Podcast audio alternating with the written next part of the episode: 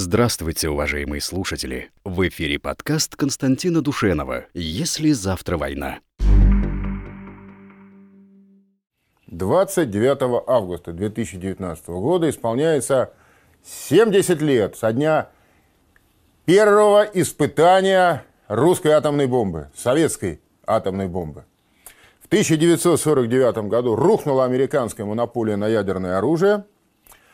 СССР испытал свой вариант атомной бомбы, и стало понятно, что все претензии на некую, так сказать, военную исключительность со стороны Запада, они рухнули. Американцы не ожидали, что мы так быстро сумеем создать эту бомбу. Они вообще считали, что русские отстали лет на 10-15, что у них есть еще достаточно времени, еще есть большая фора. И э, были неприятно поражены когда в 1949 году это испытание произошло. А когда через э, три года, меньше, по-моему, даже, чем через три года, мы первыми испытали водородную бомбу, ну, тогда уж стало совершенно ясно, что мир вступил в новую эпоху. Это новая эпоха, это эпоха баланса термоядерных вооружений. Мы до сих пор сейчас живем в этой эпохе, хотя, конечно, 21 век привнес свои особенности, научно-технический прогресс не стоит на месте. Мы с вами много говорили и о революционной роли гиперзвука, и о а, новых робототехнических комплексах военных и воздушных беспилотников, и подводных беспилотников. Вот. И наземные сейчас уже тяжелые машины создаются, беспилотные танки, например. 21 а, век, безусловно, станет веком оружия на новых физических принципах, оружия направленной энергии. Но в любом случае, пока это все дополнение. Костяк, становой хребет мирового баланса сил зиждется на термоядерном оружии. Вопрос, спрашивает Вадим.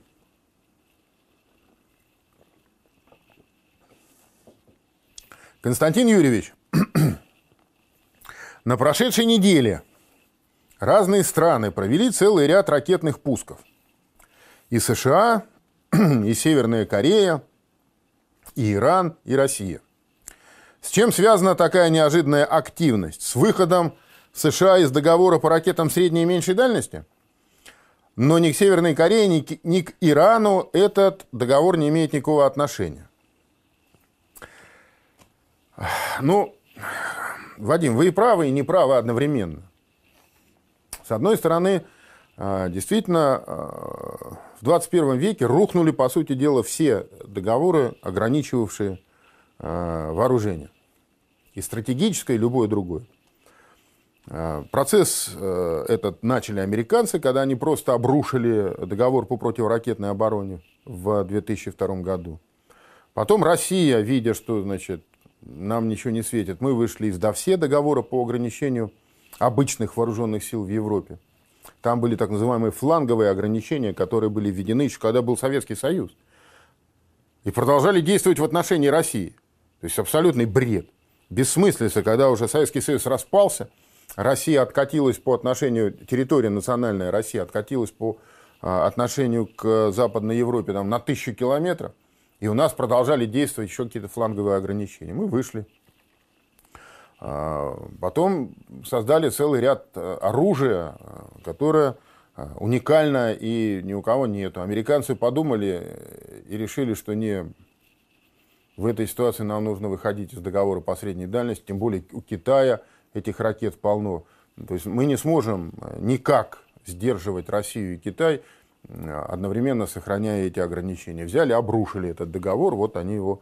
А, в феврале заявил Трамп, что они из него выйдут 2 февраля, и 2 августа официально договор прекратил а, свое существование. Последний оставшийся договор – это а, СНВ-3, договор по ограничению стратегических наступательных вооружений, в соответствии с которым и мы, американцы, имеем право э, держать на боевом дежурстве не больше – 700 э, носителей, то есть э, ракет межконтинентальных в шахтах, на э, подвижных пусковых установках, на подводных лодках или значит, стратегических бомбардировщиков. И общее количество а, боевых блоков ядерных не должно превышать 1550 единиц. Но договор этот действует до 2021 года. Американцы уже сказали, что мы в, в таком виде, как есть, продлять его не будем. И, в общем, понятно почему. Потому что в этот договор не входят наши новейшие, они, э, наши новейшие типы вооружений, виды стратегического оружия. Они э, созданы за рамками этого договора. Этот договор не охватывает, например, э, ядерный подводный беспилотник «Посейдон» или крылатую ракету с ядерным двигателем «Буревестник». И американцы, в общем, они здраво отмечают, что он в, это, в этом отношении он теряет смысл. А Путин им каждый раз говорит, а мы же вас предупреждали, ребята. Вы помните, как ситуация развивалась? Мы вас просили 17 лет назад, не выходите из договора по противоракетной э, обороне. Вы сказали, нет, мы выйдем. Мы вас предупреждали, что мы вынуждены будем разрабатывать новые типы наступательного оружия. Вы сказали, да и ладно. Потому что тогда американцы считали, что не сегодня-завтра Россия вообще рухнет и развалится. Она вместо этого им такой сюрприз преподнесла. Вот сюрпризы дяди Вовы действительно так, такие иногда бывают. Вот сюрприз так сюрприз, понимаете? Короче, в 2021 году рухнет последний э, договор. Значит, формируется активнейшим образом на наших глазах новый глобальный баланс сил. И новые игроки появляются. Северная Корея с ядерным и ракетным оружием. Иран – развивающий ракеты средней дальности активно. Китай, который а, ударными темпами строит океанский авианосный флот. Все это, конечно, говорит о том, что а, слабеющий Запад, он а, инициативу историческую упустил. И теперь будет происходить трансформация вот этого глобального миропорядка, баланса сил. Но как, в какую сторону? И как, в конце концов, какое новое равновесное состояние будет найдено, никто не знает. Каждая страна, естественно, хочет в этом новом мире, в новом миропорядке занять э, место наиболее выгодное. И вот сейчас все эти там ракетные пуски, все эти игры мускулами и так далее, они связаны с тем, что а, разные страны как бы делают заявки на а, свое место в этом новом миропорядке. Есть они как бы говорят, мы претендуем на существенное место, и нам есть чем подкрепить наши претензии, понимаете? Ну а если по порядку, вот э, говоря о последних событиях, то началось все 18 августа. 18 августа Соединенные Штаты Америки испытали крылатую ракету средней дальности, запрещенную договором. Вот, пожалуйста. А, они провели пуск из э, наземной пусковой установки – причем случилось это всего через 16 дней после того, как они вышли из договора. А, американские средства массовой информации подали это как значит, достижение. Вот мы вышли и через 16 дней выкатили вам, понимаете, вот у нас есть а, ракета средней дальности. Хотя на самом деле это, конечно, э, смешно для понимающих людей. Они что сделали? Они просто взяли, вырезали с корабля у них на корабле а, никто им не запрещал, они развивали, и у них стояли вот эти универсальные пусковые установки для ракет «Томагавк». И стоят и сейчас. Вот они просто вырезали эту ракету, поставили, то есть эту э, э, пусковую установку, поставили ее на сушу. Из нее произвели пуск «Томагавка». Того же самого Томагавка, который первый полет там свой 40 лет назад совершил, ну, они его модернизируют по возможности, но в любом случае 40 лет вы понимаете, что потенциал модернизации он все равно ограничен. Нельзя бесконечно модернизировать одну и ту же модель. Нужно переходить к новому поколению. У нас это новое поколение есть, это калибр а, морской и авиационной ракеты Х-101-102, а у американцев нет. Но вот чтобы, видно, продемонстрировать, так сказать, э, свою готовность, ну и опять же избирателям своим там, мозги прополоскать. Вот они произвели пуск. Еще раз повторяю, просто тупо вы, вырезанная с э, корабля пусковая установка перенесена на сушу, и из нее произведен пуск. Но э, это вот э, для России открывает э, серьезное и большое окно возможностей, потому что Трамп сам подарил Путину такую аргументацию, просто совершенно беспроигрышную.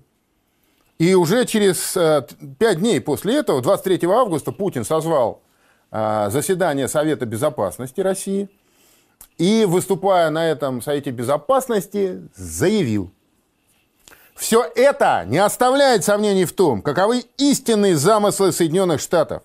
Избавившись от установленных ограничений, развязать себе руки для развертывания в различных регионах мира ранее запрещенных ракет. Возникает вопрос, как нам теперь понять, что будет размещаться в Румынии в Польше? Системы противоракетной обороны? Или ракетные ударные комплексы достаточно большой дальности? Мы, сказал Путин, не будем втягиваться в затратную, разрушительную для нашей экономики гонку вооружений. Разработка нами новейших, действительно не имеющих аналогов в мире систем новейшего оружия была спровоцирована односторонним выходом Соединенных Штатов Америки из договора по ограничению систем противоракетной обороны в 2003 году. Мы были просто вынуждены, были обязаны, безусловно, обеспечить безопасность нашего народа и нашей страны. Так сказал Путин, будет и впредь.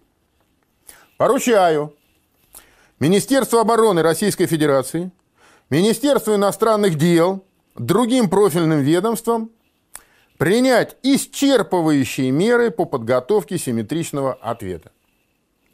Но вот полное ощущение, что Трамп невольно просто подыграл Путину, потому что э, у нас, у России, полностью развязаны руки полностью развязаны руки. Вся та а, аргументация, которой пользовался Путин на протяжении последних 10 лет, вот она вся подтвердилась. Те же самые универсальные пусковые установки стоят сейчас в Румынии, и через год американцы их поставят в Польшу.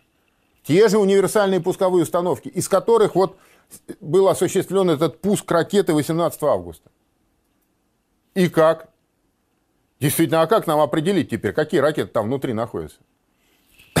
То есть американцы дали а, просто такой шикарный пас да, а, Путину.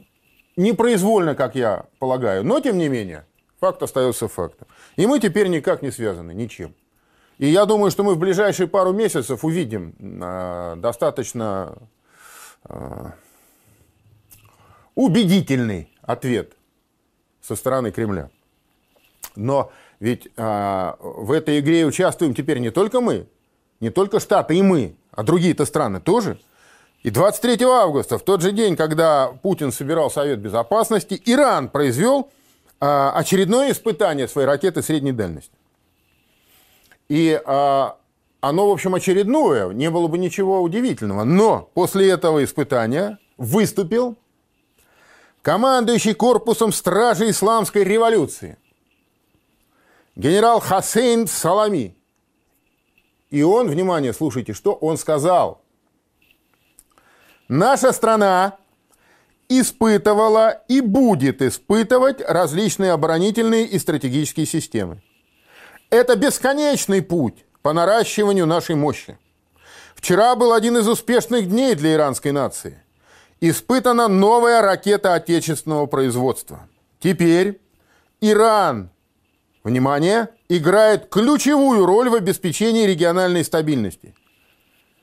Теперь безопасность Персидского залива связана с доминированием вооруженных сил Ирана и находится в наших руках.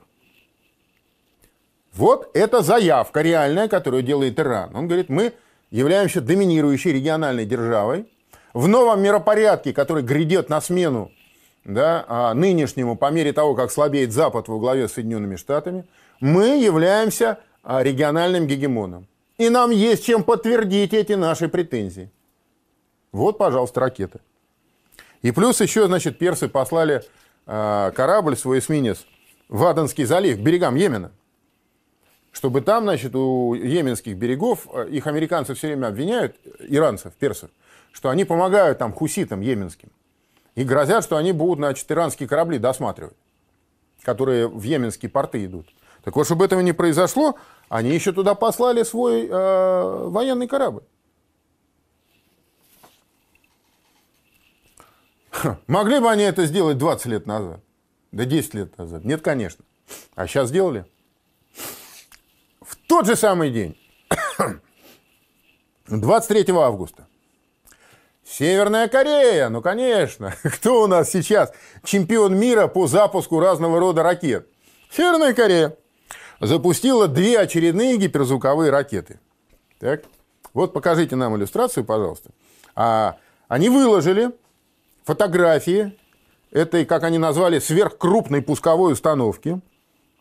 Значит, южные корейцы сказали, что а, те две ракеты, которые а, были пущ, пущены Ким Чен Ыном, пролетели 380 километров и развили скорость в 6,5 махов, 6,5 скоростей звука. Но, напомню, гиперзвук начинается после 5. Вот. А, всего с начала мая Северная Корея запустила уже 10 ракет разных типов. Но вот впервые показала такую пусковую установку. Значит, и если предположить, что все эти ракеты, помимо того, что они набирают гиперзвуковую скорость, они еще имеют возможность а, лететь по настильной траектории, не по баллистической, да, и а, маневрировать в ходе своего полета, то получается, что а, Соединенные Штаты Америки окончательно потеряли всякую возможность силового давления на Северную Корею. Все, Ким добился своего. У американцев нет больше путей военного решения северокорейского вопроса. Хотя бы потому, что у Северной Кореи есть ракеты с такими характеристиками, которых нет у самих Соединенных Штатов Америки. И пусть это ракеты а, ну, относительно малого радиуса действия, там, 400, 500, 600, там, по-моему, 700 километров самый был дальний пуск. Да? Но в рамках ситуации вот э, вокруг Северной Кореи, Южной Кореи, Японии, и тех баз американских, которые там находятся, тех военнослужащих американцев, которые там, а там десятки тысяч американских военнослужащих, и сотни тысяч граждан США там живет. Вот по отношению к этому региону все ракеты, которые испытывает Ким, они, конечно, стратегические. И вот у него теперь есть ядерные боеприпасы, есть средства доставки этих ядерных боеприпасов на дальность от 100 километров и до 13 тысяч километров. Потому что я напомню, они же испытали прошлом году ракету с межконтинентальной дальностью. Все это теперь у него есть. А возможности влиять на него, давить на него в военном отношении у Америки теперь нет. А что это значит? А вот что это значит, мы с вами узнаем через год, через полтора, потому что сейчас, поскольку Трамп уже, собственно, начал свою предвыборную кампанию, до момента э, следующих президентских выборов ситуация зависнет. Он точно не будет предпринимать никаких э, резких шагов. Точно не будет предпринимать. А вот когда эти выборы пройдут, неважно, выиграет Трамп их или проиграет Трамп, новый президент Соединенных Штатов, будет это Трамп или кто-то другой – он столкнется с совершенно новой ситуацией вокруг Северной Кореи и вокруг Китая, кстати, тоже, потому что китайцы строят сейчас эти авианосцы чуть ли не как блины пекут. Ну и, как сказать, до кучи, на следующий день, 24 августа, наше Министерство обороны, оно объявило а, значит, о пуске двух а, межконтинентальных баллистических ракет с а, подводных лодок с ракетных подводных крейсеров стратегического назначения. Вот, покажите нам, пожалуйста, иллюстрацию. Значит, 24 э, августа были произведены ракетные пуски. Ракетный подводный крейсер стратегического назначения Юрий Долгорукий – это а, новейшее четвертое, четвертое поколение стратегов проект 955 э, «Борей». Он произвел пуск ракеты «Булава» из Баренцева моря по полигону Кура на Камчатке. А второй подводный крейсер стратегический «Тула» – это э, проект 667 БДРМ «Дельфин» третьего поколения, но тоже лодка замечательная, ракеты прекрасные. Он произвел пуск ракеты «Синева» из приполярного района по полигону Чижа под Архангельском. И вот здесь, а, значит, что интересно – Интересно, что оба эти пуска были э, произведены на дальность а не межконтинентальную. Обе ракеты, которые были запущены с подводных лодок, полетели на среднюю дальность. Вот из приполярных районов по а, Архангельскому полигону там вообще 3000 километров. Вряд ли больше. А из Баренцева моря до полигона Кура 5000 километров, потому что единственное э, место, откуда нужно стрелять для того, чтобы по полигону Кура попасть, и при этом ракета пролетела больше 5,5 тысяч километров, да, это нижняя граница для межконтинентальной ракеты, это э, полигоны в Белом море нашем. А Юрий Долгорукий стрелял из Баренцева моря. Ну, тоже где-то 5 тысяч э, километров ракета пролетела, может быть, меньше. И вот интересно, что, с одной стороны, это полет на среднюю дальность. Я не берусь тут как-то увязывать это все с, не знаю, с тем, что вот американцы вышли из договора, а мы вот сейчас им что-то показали. А, тут видите, как, какое дело. С одной стороны, действительно, оба пуска ракетных были произведены на а, среднюю дальность, не на межконтинентальную дальность. Но полетное время этих ракет было все равно как межконтинентальное. Я объясню, что я имею в виду. Вот вышла подводная лодка. У нее находится на борту ракеты. Ракета способна лететь 9 тысяч километров. Вот топливо столько, чтобы пролететь 9 тысяч километров. По оптимальной траектории. Если вы хотите э, запустить ее Э, на 5000 километров, то вам нужно, естественно, чтобы она летела выше, то есть запускать ее в космос э, выше, чтобы выработка топлива все равно произошла, и потом уже, соответственно, по более крутой, так сказать, траектории она поразит цель там на дальности 5000 километров. Полетное время остается то же самое. То есть сам полет осуществляется на среднюю дальность, но вот этого преимущества, под, сокращения подлетного времени не происходит. Потому что вы не можете, условно говоря, открыть крантик и слить топливо на подводной лодке с этой ракеты. Там сколько топлива есть, столько и есть. Вы не можете варьировать а, значит, количество топлива а, на э, баллистической ракете подводной лодки. Поэтому, если вы хотите выстрелить на тысячу километров, то вам придется запулить ее, как это сделали северокорейцы со своей ракетой, этой Хвансон. Она у них улетела на 4600 километров в космос. А по горизонтальной дальности пролетела всего 996, по-моему, километров. И, кстати, полет у корейцев занял почти 50 минут. Но, ладно, это все, в конце концов, такие размышления-то, э, в общем, не обязательные. а вот что надо ясно понимать, что все это так ли, иначе ли, но это имеет действительно отношение к тому, что вот этот баланс международных сил, он на наших глазах меняется, трансформируется, понимаете? И все пытаются, так сказать, застолбить свое место. А что касается наш, нашего ответа на а, испытание а, сухопутного томагавка американского, то я думаю, что а, для этого не нужно э, нам значит, задействовать подводные ракетоносцы, а вполне достаточно, не знаю, там, приземлить существующие у нас уже сейчас крылатые ракеты морского базирования или авиационного базирования. Да? Вот, например, а, ракета 9М729, ее пусковая установка, покажите, вот из-за которой весь сыр-борта разгорелся. Американцы сказали, что вот русские создали ракеты, во-первых, ее те по 4 ракеты на пусковой установке, а не по 2, да? а, а во-вторых, она вообще на метр длиннее, чем ее предшественница, ракета 9М728. И вот э, этот самый метр дополнительный русские э, заполнили дополнительным топливом, и теперь ракеты эти могут летать на 2500 километров. Ну, мы со своей стороны сказали им, что значит, это дополнительный э, метр длины ракеты, он не за счет того, что мы там топливный бак разместили, а за счет того, что мы увеличили головную боевую часть. То есть, если э, в предыдущей ракете 9М728 там 500 килограммов взрывчатого вещества, то в этой да, 729 а, уже тонна взрывчатого вещества. И ракета получилась длиннее, во-первых, за счет того, что головная часть, она больше, тяжелее, длиннее.